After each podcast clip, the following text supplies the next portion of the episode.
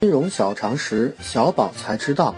大家好，这里是听声长知识的智慧型财经节目《财经书房》，我是主播布鲁斯李。今天要和大家分享的主题，过去几年里让投资者爱恨交加的一个主题——互联网金融中的 P2P 借贷。虽然数百万、上千万的投资者或是观望，或是参与其中。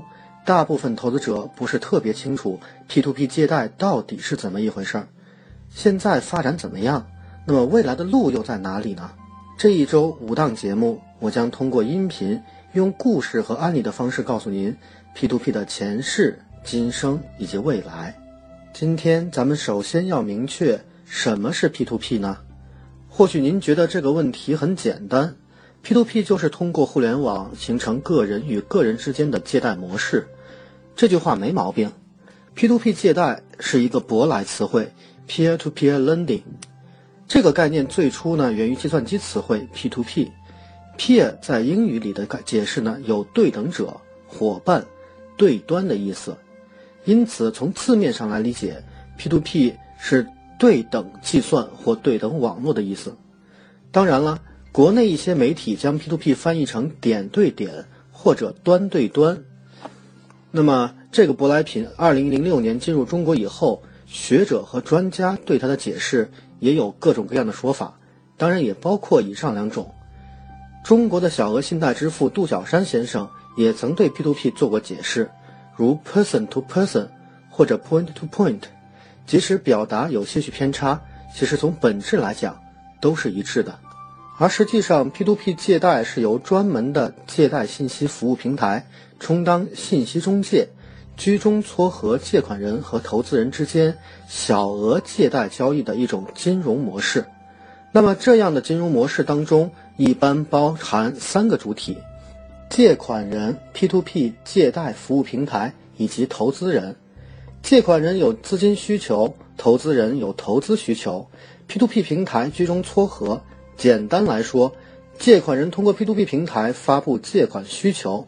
参与者参与竞标，平台撮合完成交易，当然，平台需要收取一定的服务费用。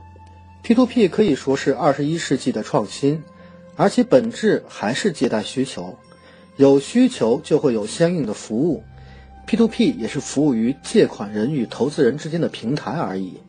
当然，就借贷关系而言，人与人之间在不相识的情况下，如果没有中间人居中斡旋，恐怕很难达成协议。因此呢，自古以来，借贷关系往往需要具备一定的互信机制，或是有基本的保障。那么 P2P 也可以说是新瓶装旧酒，这需要从它的起源说起。关于它的起源，主要有三种说法：一种为民间借贷说，第二种呢是小额借贷说，以及第三种金融托媒说。其实三种说法之间，从发展规律上来讲。是有紧密联系的。咱们首先从第一种说法说起，对应刚才说到的借贷需求问题，首先明确一点，借贷的历史可以追溯到人类早期社会形态。伴随着生活生产物资的丰富以及货币的演变，借贷成为经济构成中的一个重要环节。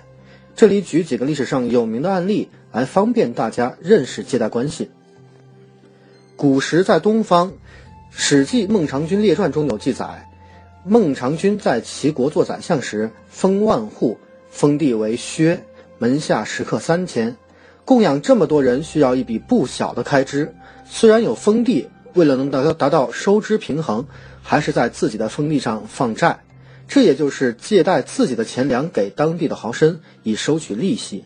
当遇到年景不好时，也是收不到利息的。在西方呢？据传，古巴比伦时代，神庙不仅仅是神的居所，还有一个特殊的功能，那就是贵族献祭给神庙的财富，其中一部分会借贷给皇室或者其他贵族，在神明的见证下，有了神权的约束，借贷人相对会比较好的履行契约。然而，借贷关系并非只存在于官民之间或上层社会之间。经过成百上千年的演变，借贷已经深入到民间多个层面。例如唐宋时期出现的和会或标会，相当于中国最早的互助借贷模式，直到现在仍然存在，在国际上被称为轮转储蓄与信贷协会。这种模式最初是为解民众之燃眉之急的。民国文献汇编有记载：凡中下层民众不能无缓急，有了缓急，因一时周转不灵，得不到现款，于是有标会之举，仰求亲友帮助，以助其成。其实这是一种内部会员制的民间借贷，是一种共同储蓄活动，也是一种成员之间轮番提供信贷的活动。具有筹措资金和赚取利息的双重功能，具备合作互助性质。以海外的纽约温州标会为例，对于许多初到美国的温州人，标会就意味着希望。正规金融准入门槛较高，初到美国时的身份限制着这些人只能寻求其他金融融资途径。同时，独特的方言、相对集中的居住形态。呃，非经营群体的相互依存性以及标会的传统，又给组织这样的金融活动提供了可行的环境条件。于是，即使在纽约这样的金融中心，标会这种最传统的融资方式同样可以蓬勃发展。但是，标会毕竟不是正规的金融渠道，参与其中的人毕竟有限，而且民间标会没有法律依据，产生和运作全靠自主自发。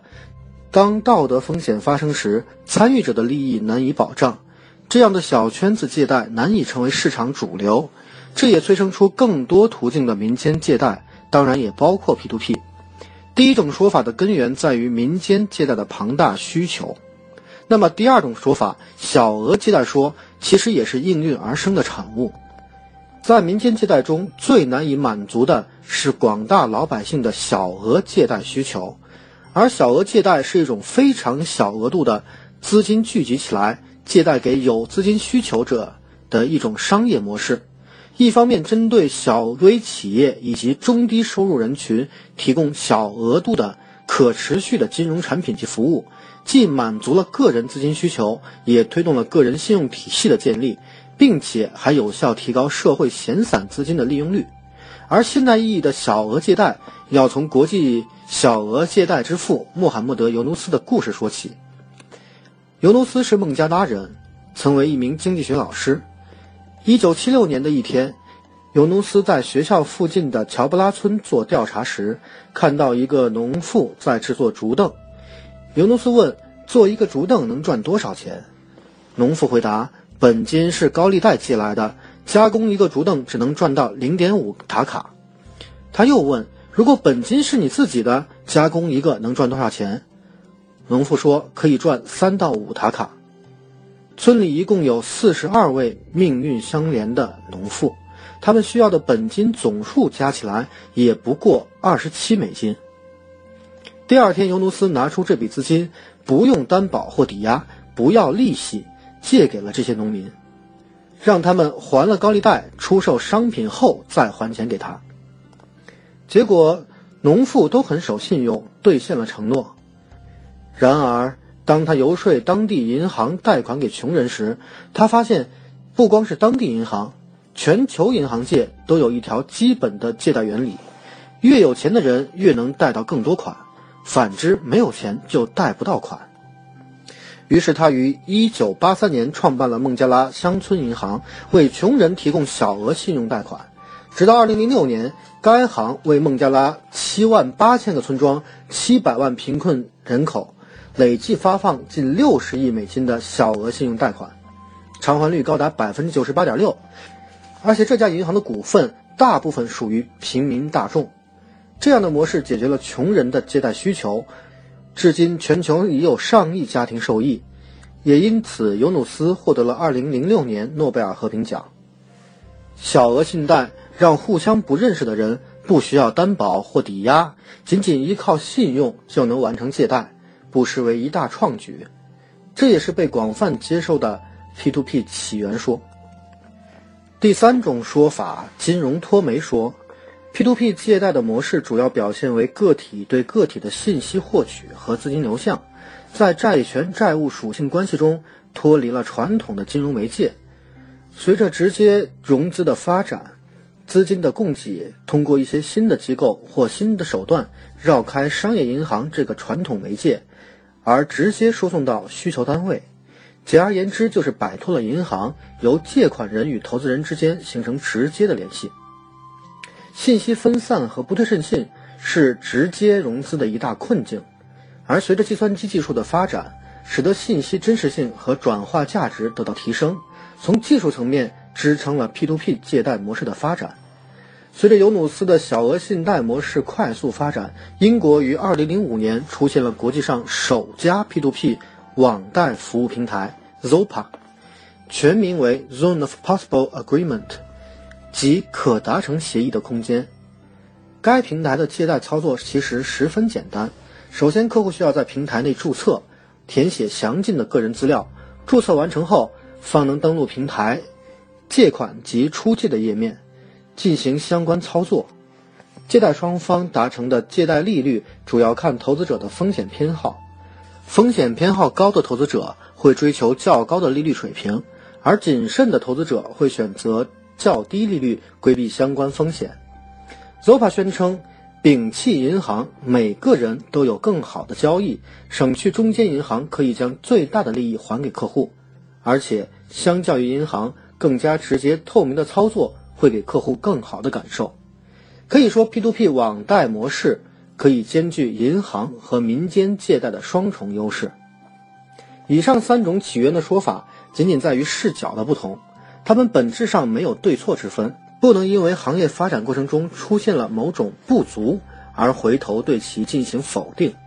比如尤努斯创办的孟加拉乡村银行，本质上还是银行，而非信息中介，但他开创的小额信贷模式却是 P2P 借贷的立业之基。